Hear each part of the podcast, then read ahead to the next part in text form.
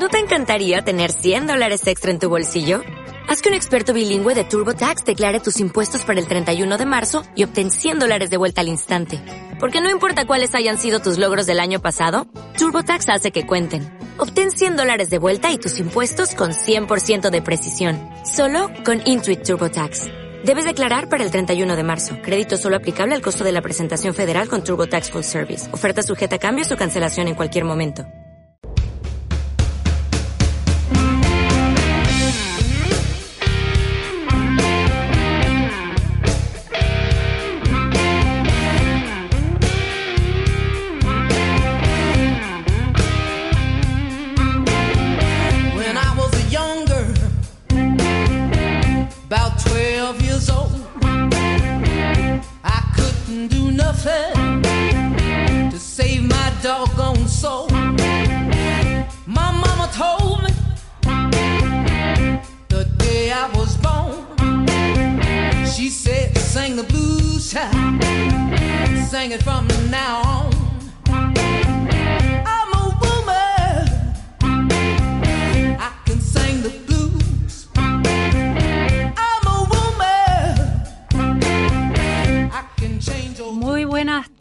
Buenos días. Aquí estamos en la pregunta sin fin en este 25 de mayo.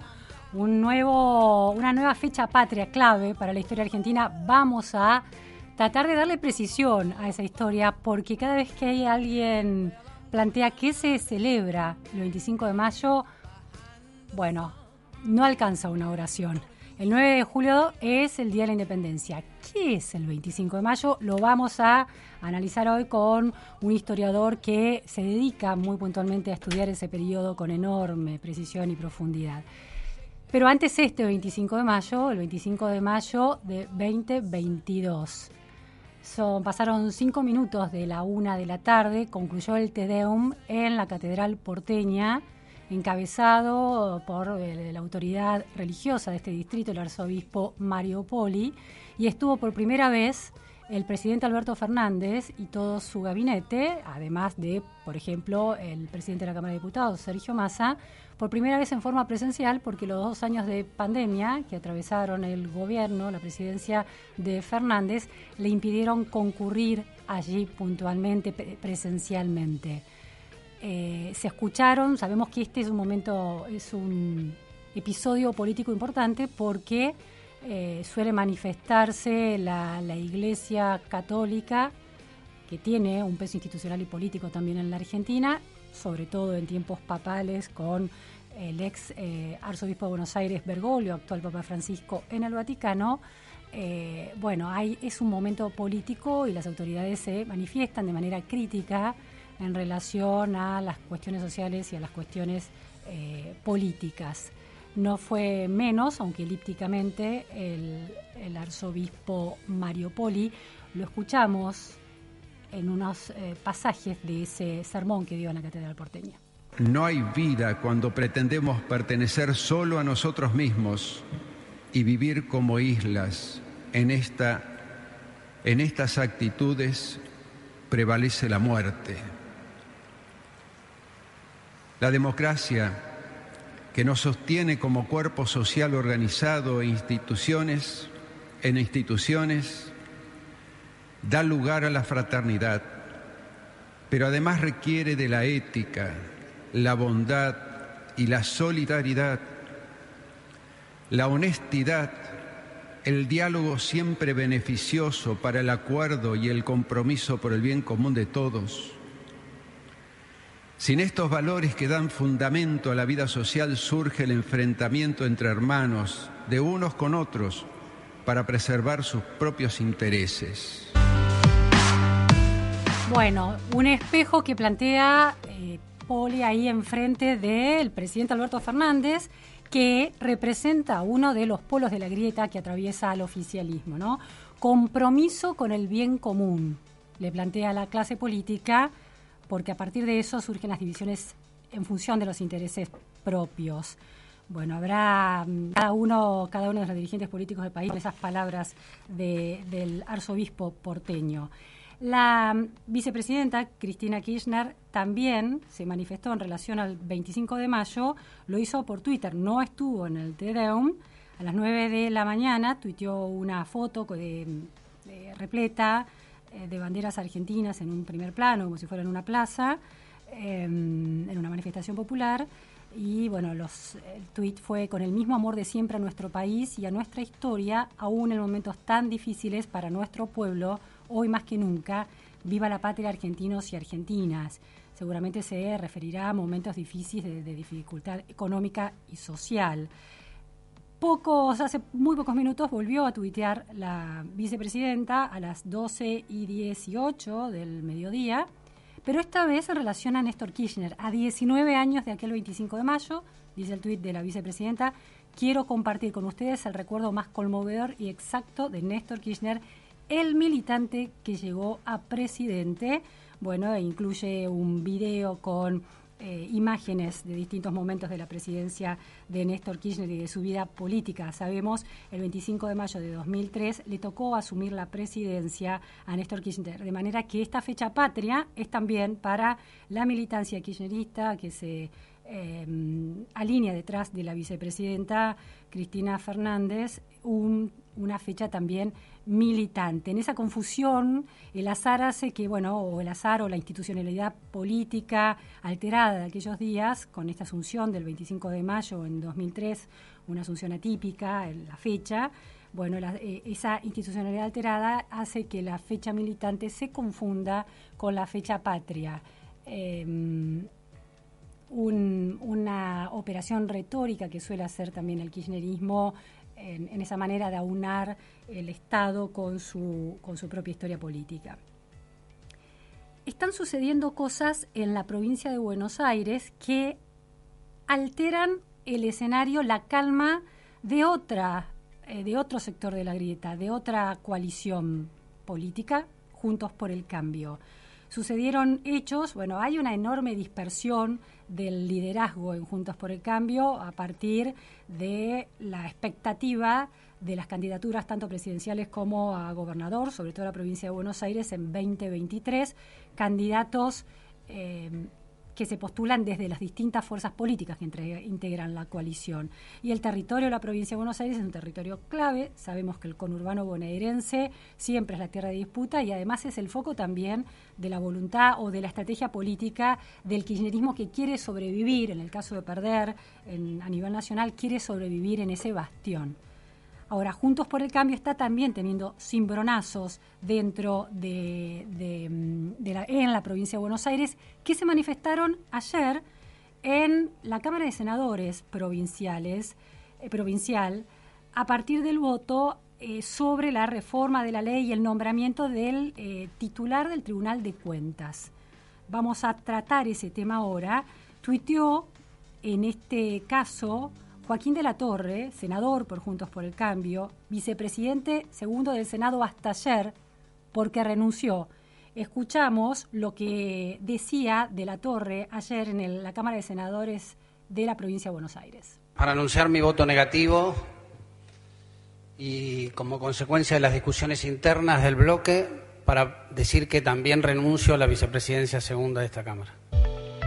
Bueno, ahí escuchábamos a Joaquín de la Torre. Vamos ahora a una entrevista con él, así que aquellos que quieran comunicarse o estar en contacto con la pregunta sin fin lo pueden hacer por WhatsApp al 11 21 87 106 7, 106 7 sí, o nos pueden escuchar por FM 106.7 o por FM Millennium en streaming y también nos pueden seguir por Twitter, arroba FM Millennium o arroba Vázquez Luciana. Estábamos entonces en comunicación telefónica con Joaquín de la Torre. Muchísimas gracias, Joaquín, por estar en la pregunta sin fin. No, gracias a vos por llamarme. Buenas, buenas tardes. Bueno, Joaquín de la Torre, sabemos un peronista no kirchnerista. Eh, el año pasado lanzó junto con Miguel Pichetto, una vertiente dentro de la provincia de Buenos Aires de peronismo republicano para diferenciarse del peronismo kirchnerista. La idea era consolidar al peronismo dentro de Juntos por el Cambio. Ayer, Joaquín de la Torre, como escuchábamos recién, renuncia a la vicepresidencia segunda del Senado por esta, este voto negativo en contra del nombramiento y de algunos cambios en las eh, regulaciones del Tribunal de Cuentas. ¿Cuál es el, cómo fue esa votación y qué se discutió que, que llevó, que lo llevó usted a votar en contra de la decisión de su bloque?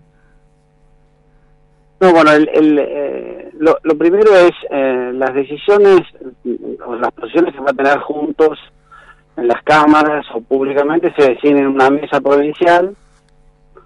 Eh, esta decisión en particular no se había resuelto en la mesa, digamos, mesa de la que soy parte, no se había resuelto en la mesa y pronto dicen dos bloques los los los bloques del PLO y los bloques radicales acompañando una decisión que, creo que es eh, un error político, digamos, un pedido del gobierno de Kisilov que yo consideré, considero y voy a seguir considerando y ya veremos las consecuencias, que fue un, gran error político, digamos, nosotros no podemos darle a un miembro del gobierno de Kisilov eh, un cargo eh, permanente eh, eh, cuando hoy tenemos el 50% de los senadores, ayer teníamos mayoría en, en, la Cámara y eh, todo hace pensar que aunque perdamos la gobernación en el que viene, vamos a seguir teniendo mayoría en el Senado. Es decir, lo que usted plantea es que eh, Juntos por el Cambio tenía la posibilidad con esa mayoría de marcar la cancha y cambiar las reglas de juego y no aprovechó esa oportunidad no, no, no, exactamente, y además no se discutió en la mesa, o sea, es un tema que no se discutió, eh, no se resolvió en la mesa de Juntos por el Cambio. Ahora, si se hubiera resuelto en la mesa de Juntos por el Cambio eh, la aprobación del nombramiento de Federico Tea, que es el candidato, que era el candidato de gobernador Kisilov, ¿usted habría votado alineado con esa decisión? Yo, eh, nosotros tenemos siempre dos formas de expresar. Lo, lo primero, yo lo hubiera acatado que hubiera entendido que había una mayoría y como siempre acatamos y, ahí hay dos posibilidades. O eh, votar en disidencia en silencio o, eh, o acompañar. Y siempre se resuelve eso en función de las posiciones de cada uno digamos. Ayer por ejemplo la coalición cívica también votó en contra eh, y lo dejó expresado por escrito digamos. Ahora, em, para entender claramente cuál es la cuestión tan sensible, ¿no? El Tribunal de Cuentas tenía un, un titular que era Eduardo Grimberg, que también estaba nombrado desde 1987. Es decir, es vitalicia esa, ese cargo. claro, hasta tanto de la persona decide renunciar o, bueno, si cometiera algún tipo de irregularidad o de ilícito sería otra cuestión. Pero, ¿por qué eh, cambiar esa regla? Entiendo que ningún cargo debe ser vitalicio, pero la regla ya estaba dada. ¿El problema era con la figura de Federico Tea o con la regla de que sea vitalicio? No, no, con la figura de Federico Tea, digamos, claramente. Era, ah, era permitir que el gobernador Kisilov pusiera un candidato durante, para todo el resto de la vida, no teniendo todos los votos o, toda la mayoría necesaria para hacerlo. Digamos, uno, justamente, digamos, la Constitución dice por, por la facultad la tiene el gobernador, pero con aprobación de la Cámara. ¿Está bien? O sea, y no teniendo la, aprobación de la Cámara, claramente necesitamos un acuerdo. Bueno, yo creo que los acuerdos y las convivencias son necesarios en la política, por supuesto, pero primero tiene que haber una convicción. Antes que, que, el diálogo, tiene que haber una convicción desde, uno, desde donde uno parte en, en, en el diálogo. Bueno, Joaquín, ¿por qué claramente todas las todas las cuestiones no pueden, no son necesarias que todas, para tener una buena convivencia no es necesario que todas las eh, cuestiones tengan un acuerdo. Puede haber algunas que, que, no se logre un acuerdo y, y tienen que ver con la importancia y la trascendencia de, de esas cuestiones. Esta era una cuestión trascendente. Bien, entonces hay una cuestión trascendente que, eh, por un lado, usted plantea sus diferencias en el modo en que se resuelve esa posición del bloque y por eso vota en disidencia, y después está la cuestión de fondo, que es la figura de Federico Tea. ¿Por qué usted critica y resiste tanto esa figura?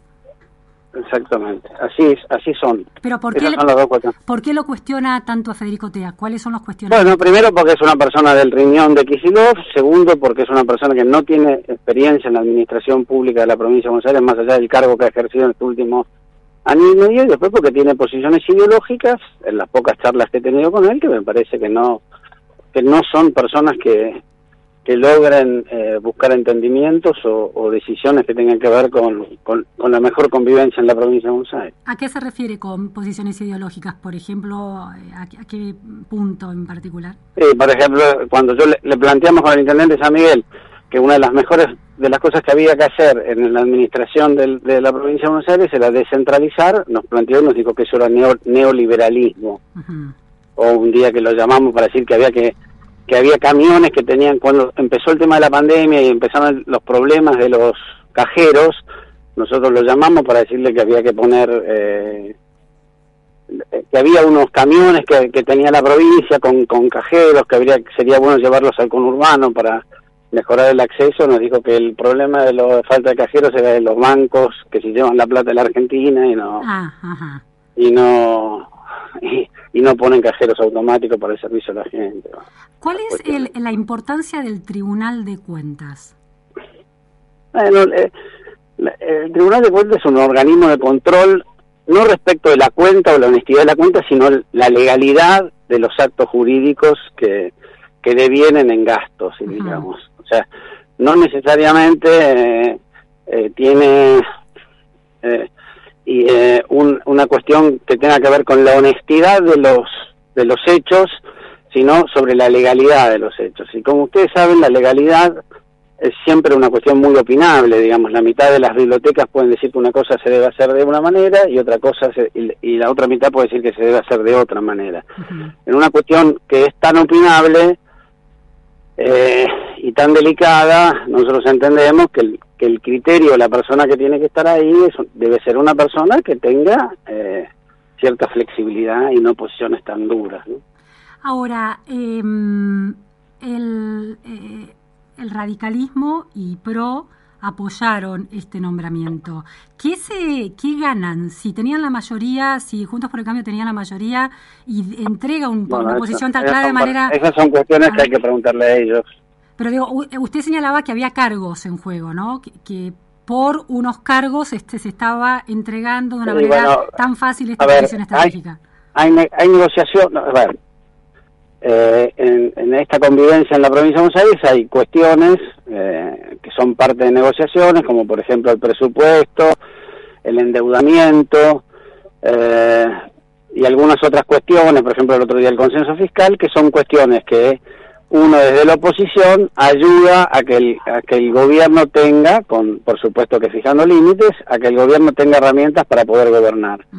Como parte de esa negociación siempre eh, se, se decide, desde hace ocho años se decide que los intendentes tengan un fin, que es un fondo de infraestructura municipal de, para hacer obras y para, para tener seguridad, y, y parte de esa negociación es que esos fondos eh, le lleguen a los intendentes de, los distintos espacios políticos y no sea solamente eh, fondos dirigidos solamente a, a, a, los intendentes oficialistas. Bueno, eh, el, el, el, que esos fondos lleguen en tiempo y forma es parte de la negociación donde uno actúa de buena fe y autoriza a las leyes que mencioné antes.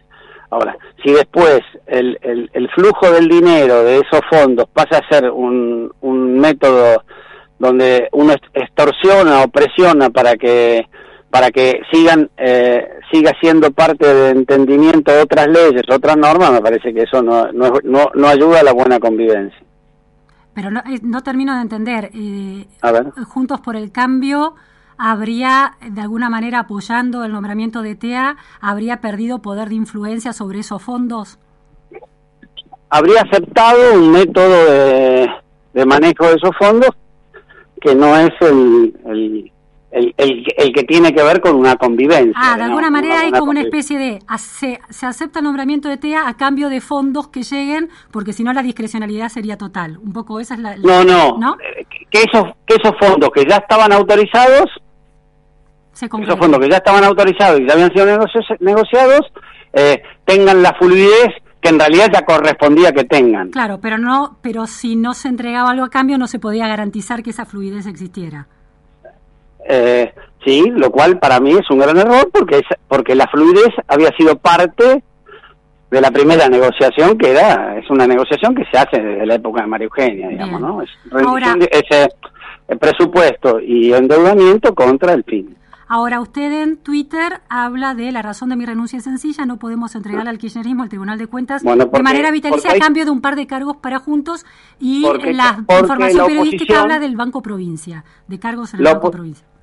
Sí, eso, eso lo dice la, la, oposición le corresponden una cantidad de cargos que en este caso durante estos dos años y medio del gobierno de Pisilov no se los había dado. Entonces parte del apuro, de la presión, tiene que ver con que, o sea, que, que les corresponden por ser oposición. Institucionalmente está, fijado que corresponde que le a la oposición. Sí, eh, es, eh, es un uso y costumbre que viene de hace muchos años. Eh, entonces, e, ese uso y costumbre estaba siendo violado hace dos años y medio y siempre eh, se traían cosas nuevas para negociar. Y dije no bueno basta esto esto nos corresponde o no nos corresponde. Si nos corresponde ya está ya es parte de una negociación anterior.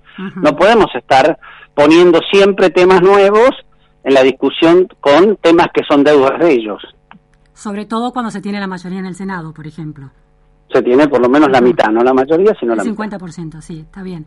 Ahora, eh, la, la, cuestión aquí es, eh, usted también en este tuit dice, esto es buscar privilegios a espalda de la gente. Hace poco entrevisté al expresidente del Banco Central, Martín Redrado, que dice que las cámaras de senadores provinciales en este plan de ajustar donde se puede ajustar para achicar el tamaño del Estado, las cámaras de senadores provinciales no tienen mucha razón de ser en las provincias, porque a nivel nacional tienen razón de ser porque representan a las provincias, pero en las provincias no representan a nadie, y da el ejemplo de Córdoba, que es unicameral. La, la, legislatura, la Cámara de Senadores de la provincia de Buenos Aires se ha convertido en una maquinaria de sostenimiento de lo que mi ley llama casta política y usted llama privilegios, buscar privilegios a espalda de la gente. Lo que yo digo, creo que, tiene razón Martín Redrado en que la bicameralidad en las en las provincias eh, es un exceso creo que sería bueno que cuando haya una, la próxima reforma reforma constitucional en la provincia de Buenos Aires se trate el tema eh, y, y, me parece que eh, que parte de la de, de la de las reformas que tienen que ver con los excesos de la política pasan también por por estas cuestiones y, y por por evitar eh, seguir eh, agrandando eh, el gasto político. Joaquín, eh, usted renunció a la vicepresidencia segunda de la Cámara y votó en contra también la coalición cívica, como recién explicaba. Esto representa, vimos hace poco la renuncia de Néstor Grindetti a la mesa de discusión también de, PRO. Em, ¿Esto representa un cimbronazo importante dentro de la interna de Juntos por el Cambio a nivel bonaerense que es tan clave para las elecciones de 2023? No, no, yo creo que es un llamado a atención, un fuerte llamado a atención y decir, bueno, este es, esto es un límite, replanteémonos cuál va a ser nuestro rol como opositor como opositores en el gobierno de la provincia de Buenos Aires. Yo no le quiero dar un sentido mayor a eso, sí, claramente es una fijación de una posición, eh, pero yo no, no quiero que esto sea tenido en cuenta como que esto es una crisis, ni mucho menos, si es eh, fijar una posición.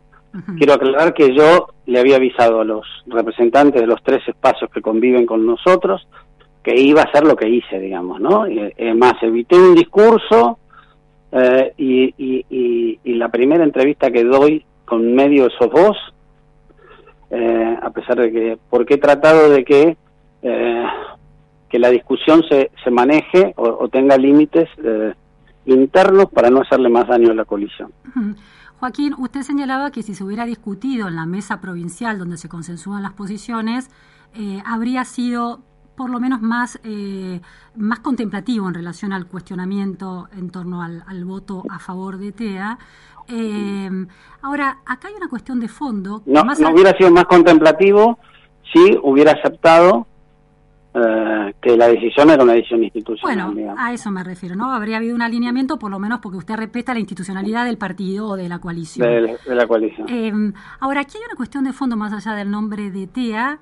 Eh, si hubiera venido otra persona kirchnerista, ¿no hay una cuestión de fondo que es que un cargo de esta naturaleza, que tiene que ver con la legalidad de los asuntos de gobierno, de un oficialismo eh, en el poder, quede en manos de un eh, dirigente oficialista de manera vitalicia, ¿no habría que cambiar completamente eso, que sea algo así como una, como la AGN a nivel nacional, la Auditoría General de la Nación, que está en poder de la oposición cuando le toca gobernar a otro, de manera que sea de control y que nunca es vitalicio?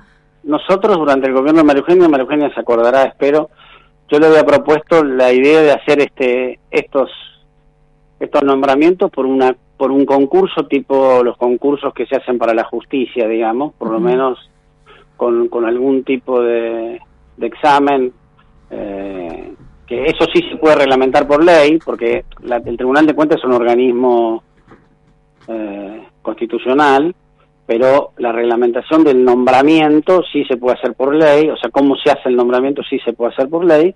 eh, y, o sea, por ejemplo, hacer concursos y que entre los cinco primeros el gobernador elija y envíe al Senado, como se hace hoy con los jueces, digamos.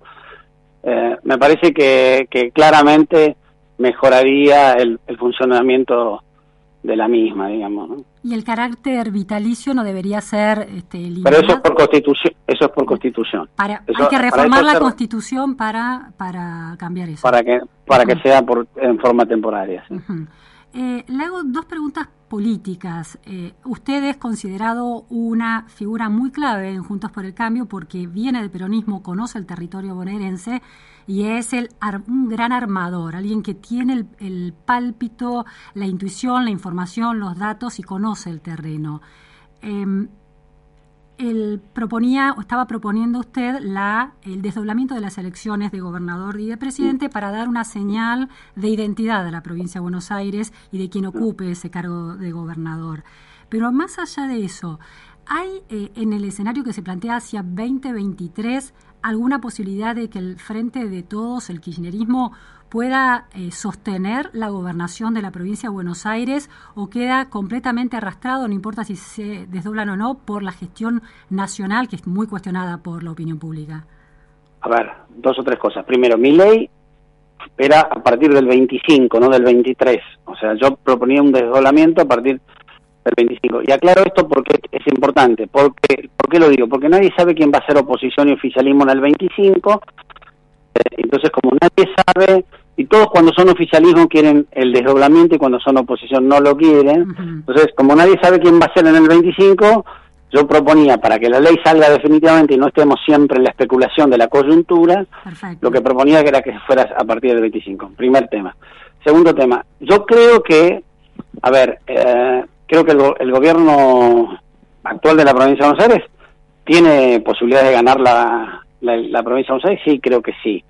Creo que mmm, eh, creo que no que no va a, a propulsar el, el, desdoblamiento, salvo que consigan una excepción para que el senador nacional pueda ir pegado en la, en la boleta uh -huh. provincial. Esa, es muy muy llamativa esa certeza. La figura de Kisilov tiene una imagen negativa altísima. Eh, la figura... ¿Pero por qué, por qué suponemos que eh, que Kisilov va a ser el candidato. No, no, no lo supongo, ah. pero, pero tampoco sabemos que no lo va a ser. No, por supuesto, pero digo... ¿Cambia pero, mucho si Kisilov es el candidato ver, que si no el, lo es? El, el, yo creo que sí, que cambia, eh, pero bueno, eh, el, aparato del, del, del peronismo, kirchner, barra kirchnerismo de la provincia de Buenos Aires es un aparato que, que está vigente y que cuando se juegan cargos ejecutivos funciona de una manera distinta cuando no se juegan cargos ejecutivos. En la última elección perdieron por un punto y medio eh, eh, y bueno, no, no están lejos de, de, poder dar vuelta a eso, digamos. ¿Y hay alguna, cuál es, eh, bueno, usted se, también se pensaba como precandidato también a la gobernación de Buenos Aires, ¿no? ¿Esa idea la, la sostiene todavía? Bueno, yo digo que tengo vocación de serlo, las candidaturas se manejan, se hablarán el año que viene. Eh, sí tengo vocación de serlo porque, porque, bueno, porque he sido intendente de un distrito que ha funcionado bien, que lo hemos cambiado del conurbano y que y tengo la experiencia también de haber sido ministro. Según su, su bueno su larga experiencia analizando ese territorio, eh, Juntos por el Cambio puede ir con una figura como ¿Le conviene ir con una figura como la de Facundo Manes o le conviene empujar más una figura como eh, que venga de, más pro? No, yo, a ver, yo creo que Facundo va a tener condiciones, eh, y estoy haciendo futurología, que no es mi... Su especialidad.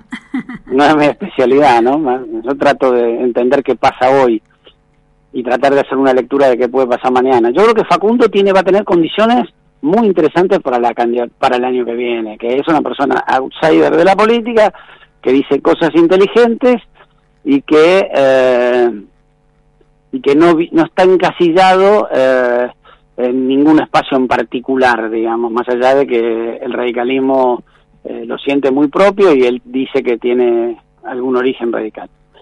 Creo que eso es una virtud que tiene Facundo y todo va a depender del, del devenir de las eh, de las eh, de las situaciones y de los acontecimientos y, y, qué pasa y qué hace, y qué va haciendo el gobierno porque eh, mucho de lo que nosotros hacemos análisis en función de lo que nosotros queremos que suceda y acá hay distintos actores en la política no hay un solo actor y las cosas no suceden como solo uno quiere o como uno cree que, se, que está bien que sucedan suceden en función de, muchas eh, variables y de la actuación de muchas personas. Cuando el gobierno o el kirchnerismo muestra su peor cara, la gente busca el otro extremo. ¿Está bien? Y ahí creo que Facundo tiene una ventaja por ser outsider, pero tiene una desventaja por ser más moderado. Claro. No, polariza, no polariza, sí, no polariza, pero no tiene una experiencia ah, que se le pueda reprochar. Exactamente. Entonces la gente creo que va a buscar gente de afuera, pero si el kirchnerismo muestra la peor cara, va a buscar eh, extremos, digamos. ¿no? la figura de Patricia o de o de, o de Miley pasan a tener algún peso o alguna posibilidad mayor. Última pregunta, usted da como una seria posibilidad de que si cambiara al candidato oficialista, podría renovar el kirchnerismo su gestión en la provincia de Buenos Aires. Eh, el conurbano bonaerense, que no, es tan claro... No dije ni como una gran, ni como dije bueno, una posibilidad. es una posibilidad. Es una posibilidad y en el medio de este contexto crítico eh, es llamativo que esa posibilidad exista como tal. Ahora, el conurbano bonaerense es un, un cantón electoral clave, como usted bien lo sabe. Eh, estas cuestiones como la que se dirimió ayer y usted plantea casi un rechazo institucional y ético a, esta, a la decisión que aprobó la Cámara de Senadores, eh, ¿le llegan al votante del conurbano no, Por eso digo, eh, ¿qué, ¿qué, cosa horrorosa tendría que hacer el kirchnerismo como para que ese votante del conurbano bonaerense no lo votara en la, elección ejecutiva? Ya la hace. ¿Por ejemplo? Y la inflación, la falta de educación durante dos años, eh, la falta de trabajo, eh, digamos, eh, la gente el año pasado, esto lo dije en un programa de televisión en marzo, y después terminó pasando eso. Eh, la gente el año pasado, en marzo del año pasado, cuando yo iba a los barrios y hablaba y me juntaba con las señoras a tomar mate, la gente no me hablaba de la enfermedad. El año pasado, en marzo, no me hablaba de la enfermedad, me hablaba de que sus hijos no iban al colegio. La gente aceptó vivir indignamente con un plan. Ahora no acepta y ha tenido una gran rebeldía, la tuvo electoralmente el año pasado, en que le digan los políticos que sus hijos van a seguir viviendo indignamente. Pero si hay clases este año y el año que viene, eso se revierte. Esa memoria empieza a cambiar un poco. Podría cambiar. entiendo. Muchísimas gracias, Joaquín de la Torre, por estas precisiones. Por eso, el peor enemigo del kirchnerismo es Baradel. El peor enemigo, claro, porque plantea paros y... Exactamente. Muy interesante. Muchas gracias. No, gracias, ¿eh? un beso grande, gracias por llamar. Era Joaquín de la Torre, bueno, una figura política muy importante en la provincia de Buenos Aires que empieza a trazar distinciones acerca de la estrategia política de Juntos por el Cambio e hizo un análisis en profundidad del panorama electoral 2023. Cada uno como es, cada uno como está. cada uno donde va, va, va. Escucha. Escucha. Escucha. Milenio, milenio, milenio. 106, 7. Tiempo de publicidad en Millennium. Bavarian. SUV y autos usados premium en Puerto Madero. Alicia Moró de Justo 2020. Teléfonos 4315-2646 y 4544. Unidades usadas ingresadas por la venta de nuestras marcas Honda, Hyundai, Jeep, Ram, Dodge y Chrysler. Valorizamos tu usado al mejor precio del mercado y con transferencia inmediata. Tenemos más de 40 años de trayectoria. Te vendemos tu usado.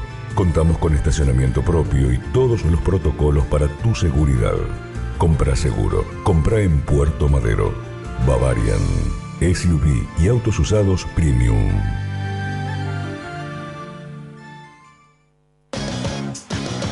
Sport Center. Siempre suena bien. Súmate al equipo de Pauloski, Marconi, Beltrán, Moines, Teco y Ferreira. Actualidad deportiva, información al instante y mucho más. Todos los días toca en ESPN. Sport Center. El sonido del deporte. ¿Sos socio de OSDE? Tenemos una buena noticia para vos. Ahora podés obtener tu credencial digital para acceder a nuestros servicios en forma práctica y segura. Es posible utilizarla sin conexión y compartirla con otra persona para que compre medicamentos por vos o acompañe a tus hijos al médico. Además, como la mostrás desde tu celular, reducís la posibilidad de contacto con el coronavirus. Descargala ahora y lleva siempre con vos una credencial sustentable. OSDE, hoy más que nunca, queremos que más gente se cuide. Superintendencia de Servicios de Salud 0800 www.sssalud.gov.ar Nacional de de Medicina Preparado 1408 Tarifazos de Comunicación 0810 555 nuestra web o a contacto arroba Asociación Argentina de Técnicos en Laboratorio. Asociate y forma parte de la red de técnicos más importante del país. Participa de los talleres y seminarios exclusivos. Contactanos a través de nuestro WhatsApp 11 5562 4337. ¿Sabías que Cabrales tiene un lindísimo local donde podés encontrar gran variedad de cafés, tés, productos importados y delicatessen? Pasa a conocerlo. Arenales 1558, frente a Plaza Vicente López, Recoleta. Además, realizan envíos. Comunicate al teléfono 011 4811 2284 y haz tu pedido. El gasoducto Néstor Kirchner ya está en marcha. Un proyecto que generará 6.000 puestos de trabajo, aumentará el potencial energético, la producción y las exportaciones de nuestro país. El inicio de este proyecto prevé una inversión de más de 3.400 millones de dólares. Una obra de infraestructura clave para nuestro desarrollo económico y nuestra soberanía productiva. Reconstrucción Argentina. Argentina Presidencia. Fin de espacio publicitario. Entendiendo el presente para conquistar el futuro. Millennium 106.7 Buena gente. Buena radio. Buena radio.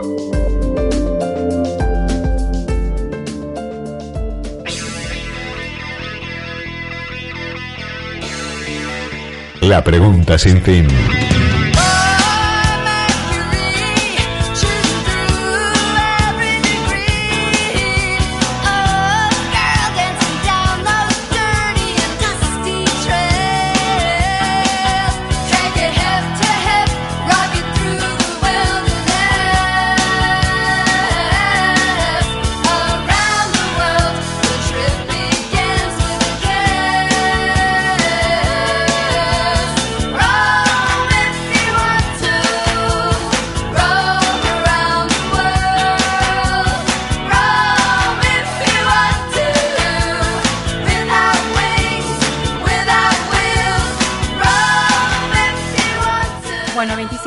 Mayo de 1810, 25 de mayo de 2022. Nos hemos disfrazado todos de damas antiguas, más amorreras, las señores, señoras que prendían las luces en las eh, Buenos Aires del 1810.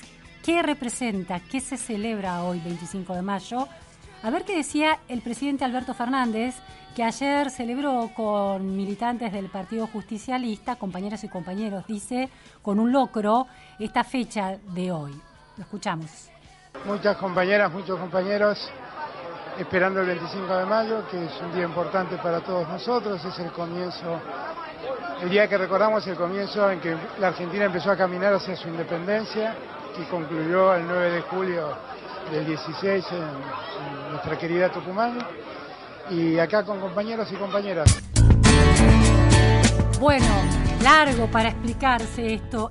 Recordamos el día que recordamos el comienzo en que la Argentina empezó a caminar hacia el 9 de julio de 1816. No logramos entender y nos pasa a muchos, así que vamos a hablar ahora con Klaus Gallo, historiador. Klaus, muchísimas gracias por estar en la pregunta sin fin. Hola Luciana, ¿cómo estás? Muy bien.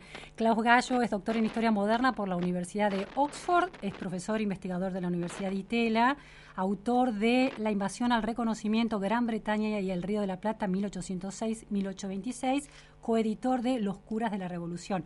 Esto que le pasó al presidente Alberto Fernández, que no logra definir claramente qué se celebra el 25 de mayo de 1810 y tiene que referir al 9 de julio, nos pasa a muchos. Si te pregunto, Klaus, en pocas palabras, ¿qué, ¿qué celebramos hoy, 25 de mayo, los argentinos? Sí, ok. Me, ¿Vos me oís bien? Porque yo te oigo un poco lejos, pero yo, si me oís bien... Yo te escucho eh, perfecto, los oyentes también. Te hablo más, ah, más cerquita del micrófono. perfecto. Eh, mira, yo, yo creo que es, es una, no sé si una confusión o una falta de atención en todo caso respecto a qué fue lo que ocurrió el 25 de mayo de 1810 y qué fue lo que ocurrió el 9 de julio de, de 1816, ¿no? Porque me parece que en el, no sé si llamarlo imaginario o lo que retiene mucha gente acá respecto al 25 de mayo es que ahí empezó la independencia, ¿no? Ahí empezó eh, la, la, la, vida independiente de, de, un nuevo país, un nuevo Estado-nación, eh, lo cual no es cierto, ¿no? O sea, pasó algo muy importante, de, tremenda significación para eh, eh, lo que iba a ser todo un recorrido, ¿no? Todo un proceso hasta llegar a la Declaración de Independencia de 1816. O sea, en ese sentido fue fundamental lo que pasó en mayo de 1810, pero estrictamente hablando no fue la declaración formal de independencia, fue la declaración de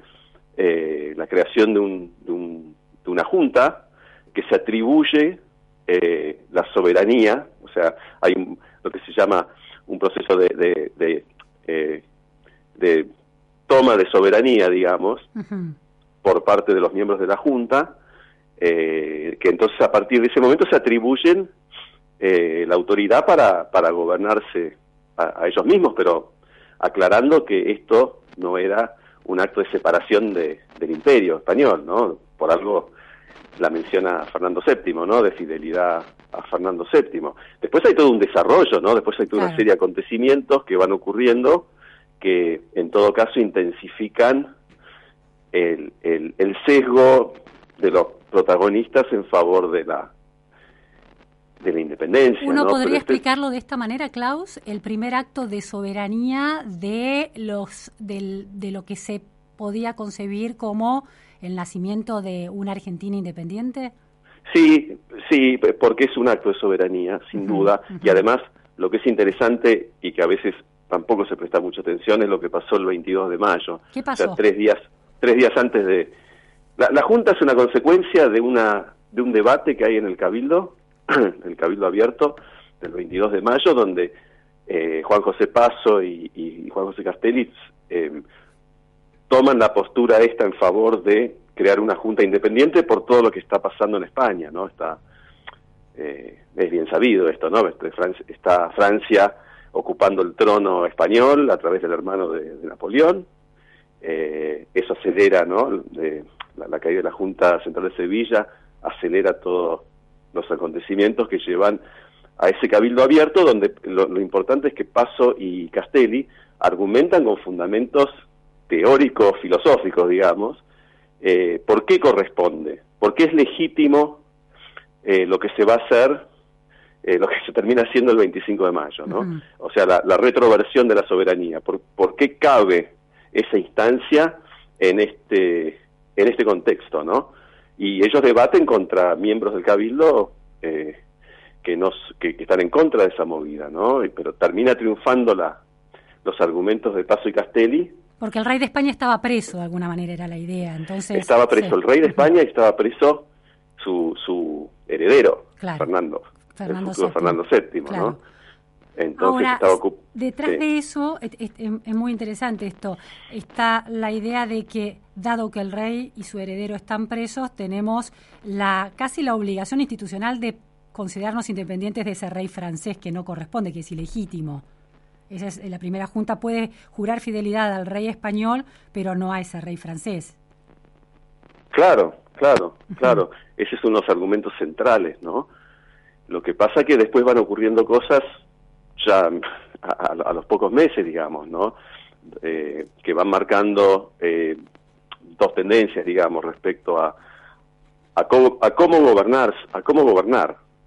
Y ahí es donde será esa primera grieta de nuestra historia, se podría decir, entre Saavedra y Moreno, ¿no? Los partidarios de, una tendencia y de la otra, ¿no? Porque Moreno, que es un personaje tremendamente interesante desde ese punto de vista que yo hablaba antes, ¿no? De lo, la construcción de, de una argumentación filosófica teórica, eh, eh, él, Castelli Paso, algunos más, ¿no? Eh, son, son hombres muy formados en lo que uno podría llamar el mundo de las ideas, ¿no?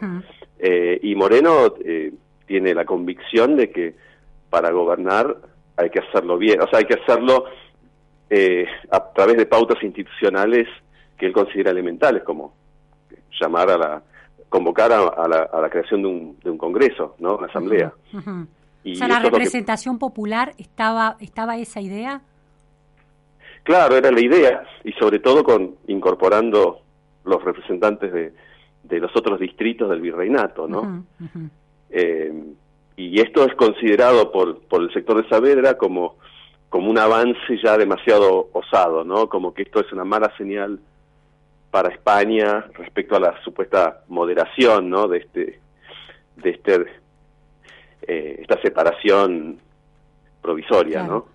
Esa idea de eh, soberanía popular, de la conformación de una asamblea con representantes, venía de, de, dónde llegaba esa influencia y esa concepción para estos intelectuales que estaban dispuestos a ir, de a ir corriendo los límites, ¿no? De del grado de independencia argentina de, Estados Unidos, de Francia, de Gran Bretaña, ¿de dónde venían?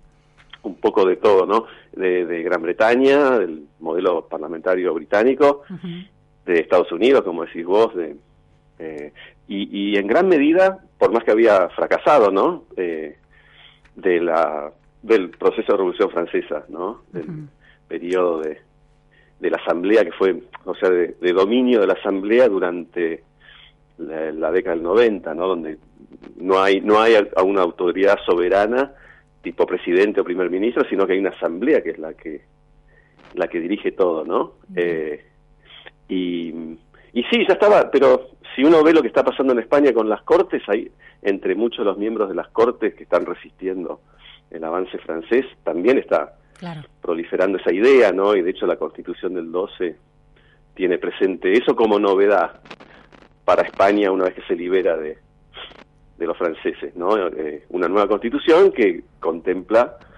la, la existencia ahora de una asamblea que está ahí para limitar más los poderes del rey, ¿no? Entonces, todo el concepto de soberanía popular empieza a tener una propagación en una dimensión atlántica, ¿no? Porque lo que pasa en mayo tiene mucho que ver con una dimensión atlántica. Está motivado en gran medida por lo que pasa en Europa, ¿no? Entonces, eh, eh, esos conceptos ya están prendiendo cada vez más fuerte, ¿no? Eh, de un modo u de otro, ¿no? Hay, hay tendencias en favor de esa soberanía popular más radicalizados, más republicanos, digamos, y otras más de tipo monárquico constitucional, ¿no? Klaus, hay otro factor de bueno que es parte de tu trabajo de investigación, ha sido parte de tu tesis que tiene que ver con el peso o sí la influencia que tuvo, los efectos que tuvo las eh, que tuvieron las invasiones inglesas eh, sobre la, bueno, el 25 de mayo, sobre ese proceso que desemboca en el 25 de mayo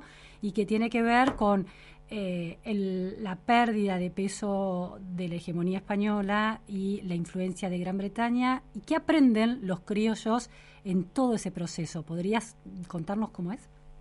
Sí, eh, sí, es, es, muy importante porque ahí hay un, nexo que es clave, ¿no? como decís vos, las invasiones, el antecedente de las invasiones inglesas de 1806-1807 y mayo de 1810. O sea, e, es muy directo porque lo que queda instalado con las invasiones y, el éxito de, la resistencia, ¿no? De la defensa, es la aparición de un nuevo actor social que son las milicias, ¿no? Y, sobre esto ha abundado eh, Tulio Alperindongui, ¿no?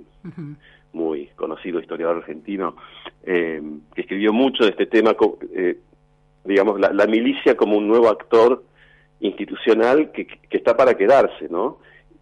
sin, sin la trascendencia y la magnitud de el significado de tan importante de, esos cuerpos eh, es difícil que se hubiera podido realizar todo lo que se hizo después de la declaración del 25 de mayo, porque esas milicias, a partir del 25 de mayo, en lo que se van a ir transformando es en un ejército, en un ejército propio, no, no digamos nacional, porque ahí ya confundimos los términos y toda la cuestión de la independencia otra vez, pero, pero sí de un, de un ejército al servicio de un gobierno que ahora está totalmente decidido a eh, que las demás, eh, los demás territorios del virreinato eh, acepten, lo, acepten al nuevo gobierno. Entonces, en ese sentido, el, es, el nexo es muy, me parece muy visible. Después, respecto a Gran Bretaña, es relativo, ¿no? Porque por más que hay, ah, decíamos antes, ¿no? El modelo parlamentario inglés, el comercio inglés, ¿no? Una obsesión para los primeros gobiernos del 20, de, a partir de 1810. Eh, saben que no cuentan, o sea, no hay un apoyo inglés porque Gran Bretaña está totalmente aliado con España en las guerras contra Napoleón. Claro. Gran Bretaña no puede o no quiere reconocer la independencia de los o, ni siquiera legitimar eh, lo que se lo que se llevó a cabo en, en, Buenos Aires, en Caracas, en México, que es la formación de esta junta, ¿no? Ni siquiera puede avalar eso.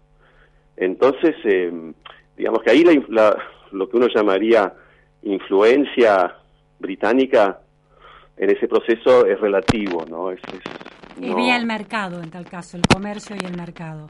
Sí, la obsesión de entrada de la Junta es formalizar relaciones comerciales con Gran Bretaña. E, e, eso sí había sido muy notorio desde hacía tiempo a través de escritos de Manuel Belgrano, del mismo Mariano Moreno, la necesidad de, de poder desarrollar más contactos comerciales con otros países, sobre todo los más evolucionados a nivel Exportaciones, exportaciones, es el mismo grito de guerra parece que nos, que nos persigue, ¿no? Y además exportaciones, claro, claro, totalmente. Una pregunta eh, muy puntual, Klaus, para terminar. ¿Llovió ese 25 de mayo? ¿Los paraguas que vemos en los cuadros hablan de que efectivamente el 25 de mayo de 1810 frente al Cabildo Abierto había lluvia? ¿Cómo ahí hubo una interferencia? ¿Llovió el 25 de mayo de 1810, como muestran todos los cuadros de la época? Eso es como la cuestión del locro, ¿viste? Claro. que vos mencionás. Y es como la cuestión en las invasiones inglesas del, aceite hirviendo, que, nadie encuentra evidencias de eso, ¿no? Eh, hay todo un tema. Yo ahora, la verdad, te soy sincero, me olvidé un poco qué, justificaciones, argumentaciones habían para eh, de algunos investigadores que decían, no, paraguas esos no, no existían en esa época, ah, ¿no? Ah, Igual que el tema de las, el color de las escarapelas de French y Beruti, ¿no? Sí, sí, sí. Hay toda polémica, no, hay suficiente evidencia, me parece, ¿no? Pero, pero en la escuela primaria este, se martilla tanto con esos temas que después queda la gran duda si era así o no efectivamente. Muchísimas gracias, Klaus Gallo, por estas precisiones sobre una fecha tan interesante para Argentina. Un placer. Gracias. Bueno, historiador Klaus Gallo, que ha pensado y ha investigado muy puntualmente las invasiones inglesas, su efecto sobre el 25 de mayo y todo ese periodo que desemboca luego, como decía el presidente, en el 9 de julio de 1816. Hemos llegado al final de la pregunta sin fin en este miércoles de feriado. No se vayan porque sigue Millennium Te Acompaña con Maxi Palma de 14 a 15 Y nosotros sí vamos a, tomarnos un, un, rato de descanso en este feriado. En la operación técnica está Esteban Cavaliere y en redes y produciendo Melania Mato. Hasta mañana, muchas gracias.